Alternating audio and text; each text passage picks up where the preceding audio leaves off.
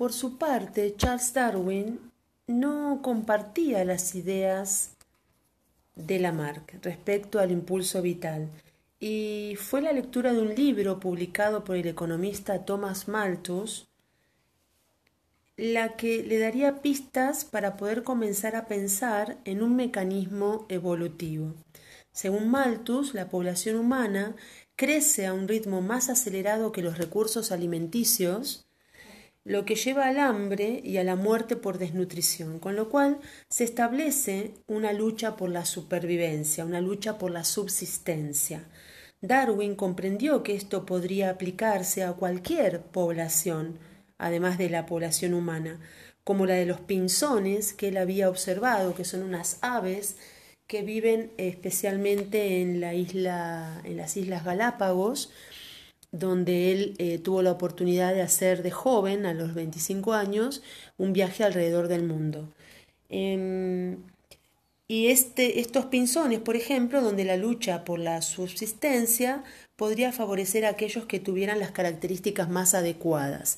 Siempre pensamos en características adecuadas eh, como aquellas características que le permiten sobrevivir, o sea, de repente un pico que le permita eh, tomar el alimento mm, que usa este tipo de ave o un tipo de pata que le permita poder avanzar sobre el sustrato o el suelo en el que se mueve habitualmente o un tipo de alas que le permita eh, subir a estratos de distintas alturas de los árboles, porque depende en qué parte del árbol viva o se, se cobije, se, se abrigue, eh, también en ese sector va a encontrar el alimento adecuado. Entonces, siempre que hablamos de adecuado o perfecto en lo que es la biología, nos referimos a esa capacidad de poder sobrevivir con lo que cada ser vivo tiene y aquello que le ha sido dotado naturalmente.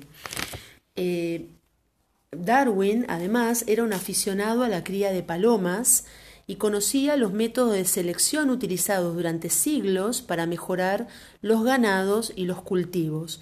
Supongamos, por ejemplo, que en una granja hay un grupo de vacas que produce más leche que las demás, los tamberos solo dejan reproducirse a esas vacas, con, con el objeto de tener una nueva camada de vacas superlecheras. Este proceso de selección de las mejores productoras continúa en la actualidad y al cabo de varias generaciones es posible tener una población de vacas en la que la mayoría presente esa característica. Lo mismo puede hacerse con los cultivos para obtener variedades de mayor tamaño, de mejor sabor, más resistente a algún tipo de enfermedades, más resistente a la falta de luz o a la falta de agua. Eh, o para obtener variedades de mayor tamaño también. Las actuales razas de perros se han obtenido de esta manera, cruzando los perros que presentaban las características deseadas. Así, a partir de un único antecesor, semejante al lobo, provino la gran variedad existente de razas de perros en la, en la actualidad. Este tipo de selección es la que se denomina selección artificial. Con respecto a eso, Darwin pensaba que si la selección artificial había logrado en unos pocos cientos o miles de años producir especies nuevas, ¿qué no podría hacer la naturaleza con mucho más tiempo? ¿no? Con, millones de años, millones y millones de años eh, de, tiempo geológico. Pero seguía estando en, el meollo de la cuestión eh, de qué manera se produciría entonces esa selección natural. Eh, las ideas de Malthus le hicieron pensar que la lucha por los alimentos podía actuar como un mecanismo que favorecía a los individuos más eficientes. Y este, esta mayor eficiencia es la que le permitía tener más ventajas comparado con otros animales que no tenían esas ventajas y por lo tanto corrían el riesgo de morir y de no dejar descendencia.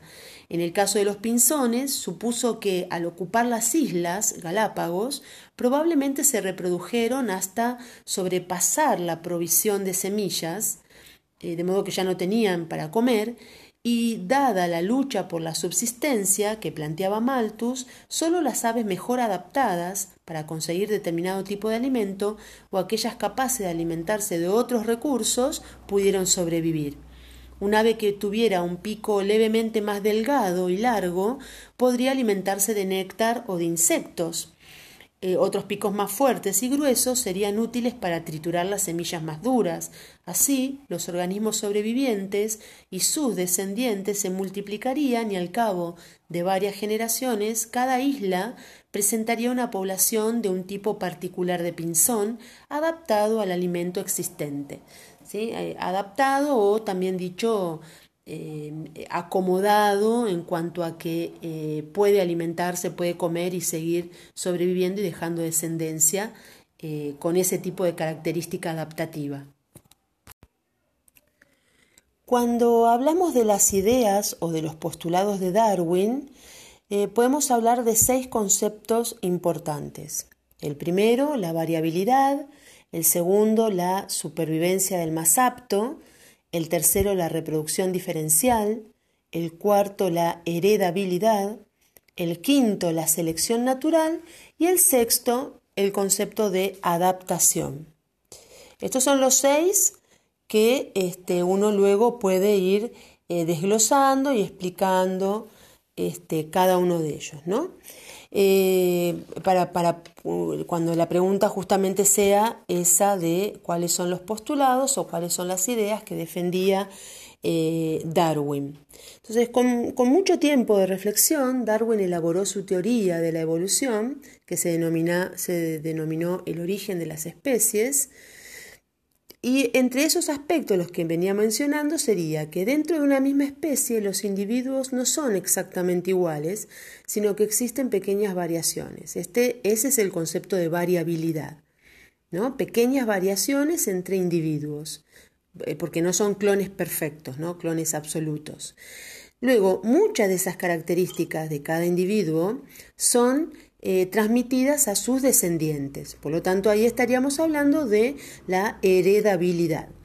Y lo mismo que pasaba con eh, Lamarck, Darwin todavía tampoco tenía conocimiento acerca de la genética, con lo cual es un concepto eh, que para él resultaba bastante em, como ambiguo o, que todavía no podía tratar de dilucidar nuevamente cuál era la parte o mediante qué mecanismo se podía transmitir esta herencia. ¿no? Eh, sí se conocía el concepto de herencia de propiedades, herencia de dinero, de una persona a otra, a sus hijos, a su familia, etcétera, etcétera, pero no se sabía a ciencia cierta con respecto a eh, lo que hoy sí conocemos que es el ADN, los genes y la genética. ¿sí? Algunas de las variaciones presentes en los individuos pueden otorgarles ventajas en un ambiente eh, y en un momento determinados, de modo que los portadores de dichas características resulten más aptos para sobrevivir y sean seleccionados positivamente. Y este entonces es el concepto de selección natural. De alguna manera, cuando se habla de esta selección natural, uno puede imaginarla, si pensamos en términos de analogías, como las analogías que eh, trabajamos en, la primer clase del, campus, este, uno podría imaginarse como una, una suerte de hada madrina, si se quiere, este, que es la encargada de repartir las características y que esas características a algunos les sirvan y a otros no tanto, de acuerdo a su ambiente y de acuerdo a dónde van a cumplir sus funciones vitales. ¿no? Pero al, hablar de esta selección, o sea, no hay un ser que seleccione estas características, sino que de manera eh, físico-química y biológica eh, se produce una selección eh, casi de una forma automática, es decir, aquellas características que realmente le van a traer ventajas a los seres vivos. ¿Y ventajas por qué? Porque pueden vivir, porque pueden alimentarse, porque se pueden reproducir, porque se pueden vincular con el ambiente de manera adecuada. Eso se llama una ventaja adaptativa. Entonces, eh, ahí eh, podríamos decir que esas características vale la pena repetir, vale la pena reproducir y pasarla a otras generaciones.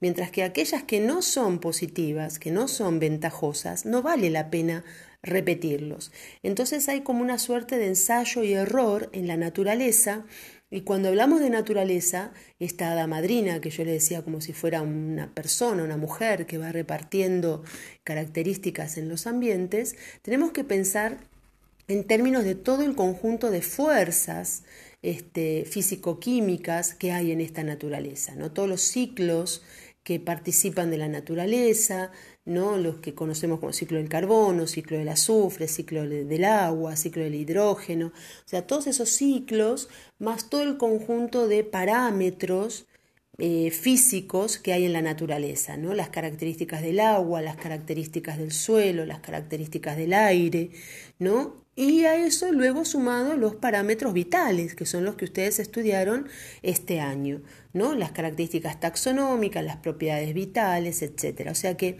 uno puede hacer una personificación de la naturaleza para, para, tratar de imaginarlo y explicarlo, pero en realidad son todo este conjunto de fuerzas que eh, conspiran o pueden conspirar de manera positiva para que un ser vivo siga viviendo, o pueden conspirar en forma negativa para que ese organismo o bien cambie las características que presenta o perezca en el intento. ¿Sí? Esto sería la, fuerza primordial, una de las ideas más importantes de la teoría de Darwin, que es la selección natural. Otra de las características, ya vinculada con aquellos organismos más aptos, que tienen más probabilidades de llegar a la, edad reproductiva y por lo tanto pueden dejar descendencia. Y si las características que les otorgan ventajas son heredables, es decir, transmitidas a su descendencia, permanecerán en la población. De modo que todo lo que uno ve en los seres vivos de la actualidad, los que conforman la biosfera, dentro del nivel de organización más complejo, el más este, general que vimos entre todos, em, todo lo que estamos viendo evidentemente es porque eh, ha sido ventajoso, por eso durante muchas eh, generaciones siguen apareciendo. ¿Sí? porque de lo contrario no estaríamos viendo algo, eh, de hecho todo lo que no vemos es porque seguramente no fue ventajoso y fue eliminado directamente por la selección natural. Em, muchas veces las variaciones que favorecen la supervivencia de unos individuos en competencia con otros tienden a aumentar el éxito reproductivo de los primeros, dando lugar a un lento cambio en una población durante cierto tiempo y originando finalmente la sustitución de una forma por otra. Este es el concepto de reproducción diferencial. ¿no? Eh, o sea que empiezan a aparecer características distintas que pueden generar que algunas especies solo se puedan reproducir entre ellas, lógicamente. De modo que aquello que no quiero que se reproduzca, aquello que no eh, me parece ventajoso para que siga apareciendo en las generaciones, eh, voy a poner alguna limitación de tipo reproductiva para que esas especies no se puedan encontrar o sean incompatibles o no se puedan reproducir. ¿sí? Además, eh, poblaciones diferentes de una misma especie se pueden distanciar también y convertirse en especies distintas. Es un concepto más eh, complejo que se denomina especiación. ¿Sí? Que bueno, esto en algún momento, a que le interese también lo puede leer, pero bueno, esta especiación a veces está vinculada con, por ejemplo, el, eh, eh, algún movimiento de placa tectónica que genera una grieta, una fractura en un terreno y esto hace que eh, los seres vivos que quedaron de un lado de la fractura no puedan cruzar hacia el otro lado, de modo que quedan aislados.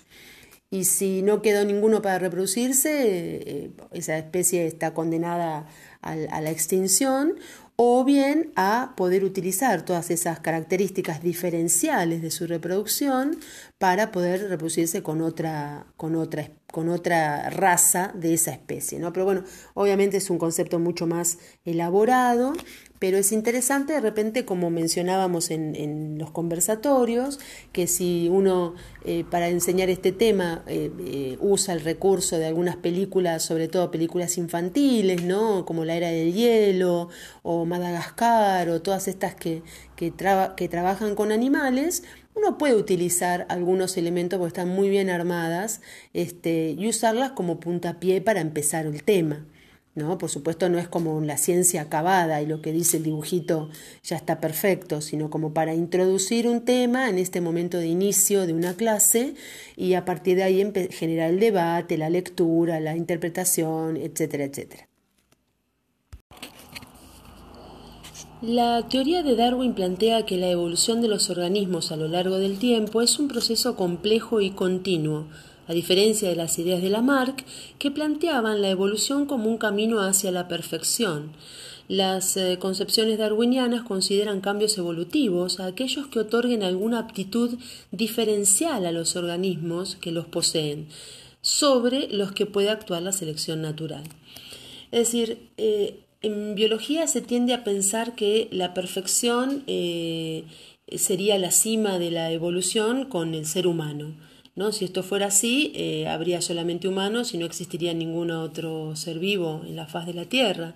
O sea, la perfección siempre va a tener que ver con eh, la capacidad o las ventajas que tienen los seres vivos para poder sobrevivir y dejar descendencia en un ambiente determinado. De modo que si nosotros, por ejemplo, nos comparamos con una tenia, que es un platelminto, un invertebrado, eh, conocido porque suele habitar en, los intestinos de algunos eh, animales, incluyendo al hombre también, este, en el caso de comer carne eh, contaminada, bueno, es, es, para otro tema de, de trabajo y de estudio.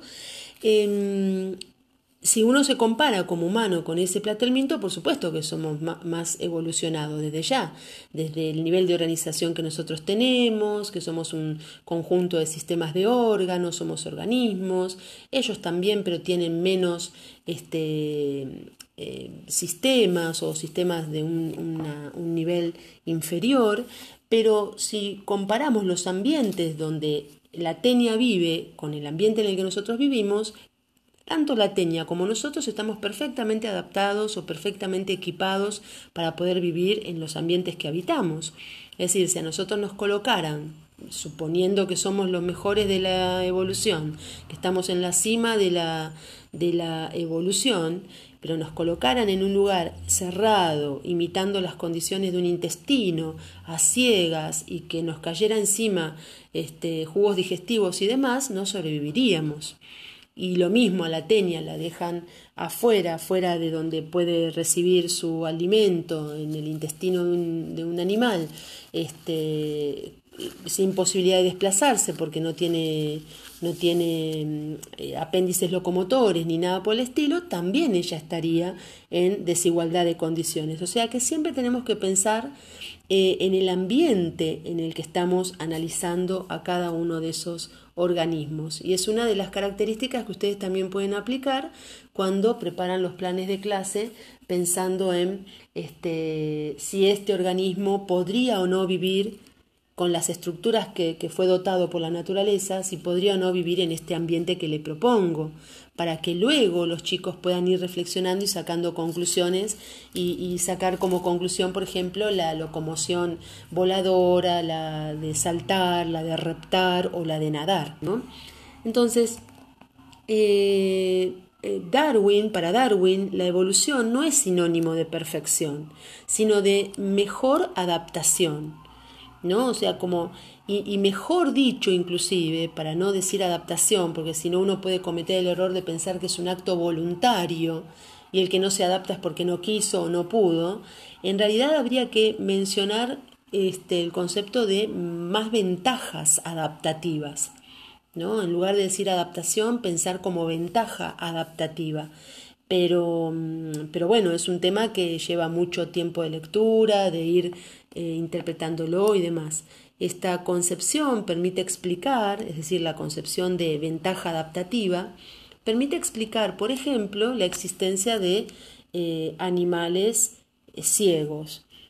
¿Esto qué significa? Que podemos pensar que la, la naturaleza utiliza muchas leyes que son leyes que también eh, corresponden a la economía, es decir, toda la energía que la naturaleza tiene que utilizar para producir tejidos, para producir órganos, para producir piel, para producir este, sistemas de órganos, eh, primero van a ser evaluados, es decir, vale la pena que a un organismo que vive en el fondo del océano, donde no hay luz, donde no hay capacidad de observar nada, vale la pena que eh, se gaste tanta energía para producir un, un objeto o un órgano visual si en realidad no va a ser utilizado. O sea, eh, como ensayo y, error, puede aparecer un, un, animal bentónico, un animal del fondo del océano que tenga estructuras parecidas a los ojos.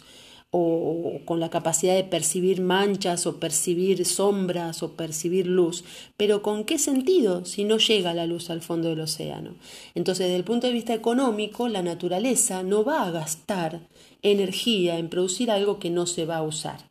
Al contrario, ¿sí? Entonces, eh, cuando decimos que tratar de explicar la existencia de un animal ciego, hay que pensar en estos animales que naturalmente viven en lugares en donde no hay luz, como puede ser un topo, como puede ser estos peces del fondo del océano, o como puede ser una lombriz, que viven en lugares que literalmente no hay luz. Entonces, es de esperar que lógicamente no tengan estructuras eh, para percibir la luz o para transformarla en imagen. ¿sí?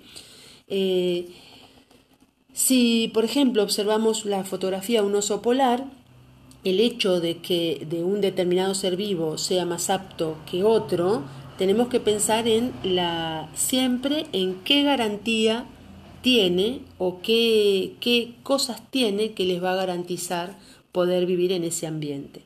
En el caso de un oso polar, entonces uno tendría que pensar el clima en donde está viviendo y eh, qué equipo o de qué manera está equipado este oso polar para poder sobrevivir sin ningún problema. Evidentemente es el color de su pelaje, la cantidad de pelaje, la cantidad de grasa que tiene, una grasa que se denomina grasa parda, que es la que permite conservar mejor la temperatura y mantener esta propiedad de homeostasis, que es una de las propiedades vitales que también vieron, que para regular la temperatura frente a esas condiciones climáticas tan, tan adversas.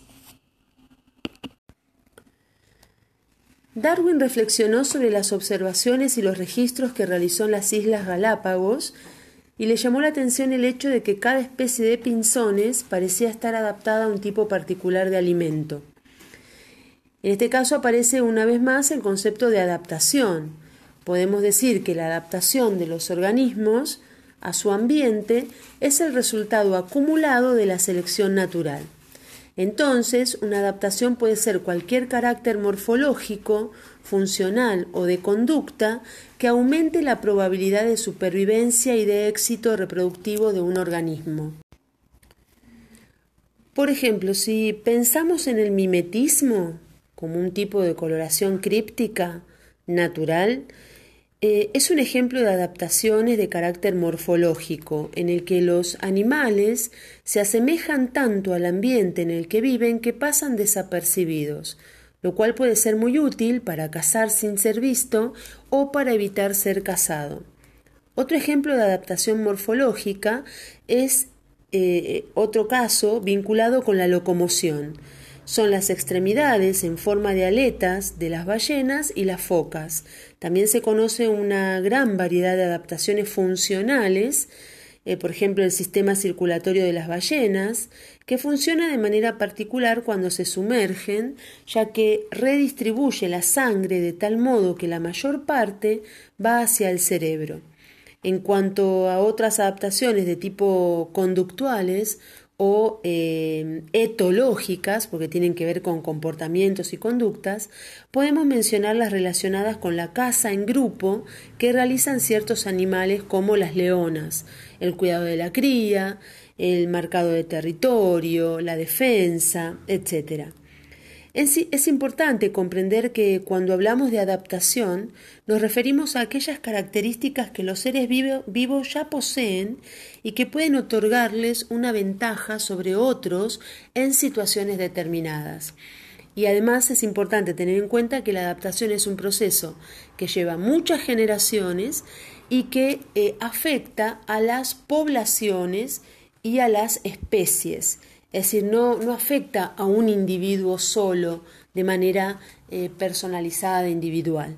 ¿sí? Afecta a las especies, o sea, se adaptan en tal caso las especies y las poblaciones a través de las distintas generaciones. ¿Qué sucedería si un animal adaptado a zonas templadas, carente de la reserva de grasa subcutánea, fuera depositado en el Polo Norte? Ese animal no podría fabricar eh, este tipo particular de grasa y moriría de frío. Por eso decimos que los organismos están adaptados y no que se adaptan. Es decir, si, dijéramos que se adaptan, estaríamos dentro de una eh, percepción lamarquiana, como que hay una voluntad hacia la perfección, hacia un impulso vital, hacia esa perfección que sería tener la característica necesaria para sobrevivir. En cambio, acá decimos que están adaptados, con lo cual estamos eh, diciendo que tiene una serie de características naturales que les proporcionan determinadas ventajas para sobrevivir en ese ambiente. La adaptación entonces es un proceso lento y gradual y a veces no es fácil establecer el proceso de selección que le dio origen. Otro ejemplo, supongamos que existe una especie de ave que se alimenta de una población de insectos. La mayoría de estos insectos son grises y de buen sabor, pero a veces nacen unos pocos insectos de color verde y amarillo que producen una sustancia desagradable para las aves, las que al cabo de un tiempo pueden aprender a evitar los insectos de color llamativo y a comer solo los otros. Probablemente los insectos brillantes y de sabor desagradable eh, que en términos de coloración críptica sería una coloración aposemática o de advertencia, en este caso están advirtiendo el sabor desagradable, tendrán en promedio mayores chances de sobrevivir y de dejar descendientes que los de color gris, y por lo tanto en la generación siguiente pueden aumentar la proporción de insectos de colores llamativos de la población. ¿Por qué? Porque los de color gris son los más elegidos por sus cazadores, entonces van desapareciendo porque son alimento de los cazadores. Eh, si el proceso se repite, al cabo de varias generaciones, los insectos más frecuentes serán los de colores brillantes y la minoría será de color gris. Por lo tanto, podemos decir que el color verde y amarillo ha resultado adaptativo, es decir, es una ventaja adaptativa para los insectos. Como podemos ver, mediante el proceso de selección natural y reproducción diferencial, la población puede ir cambiando y por lo tanto va evolucionando.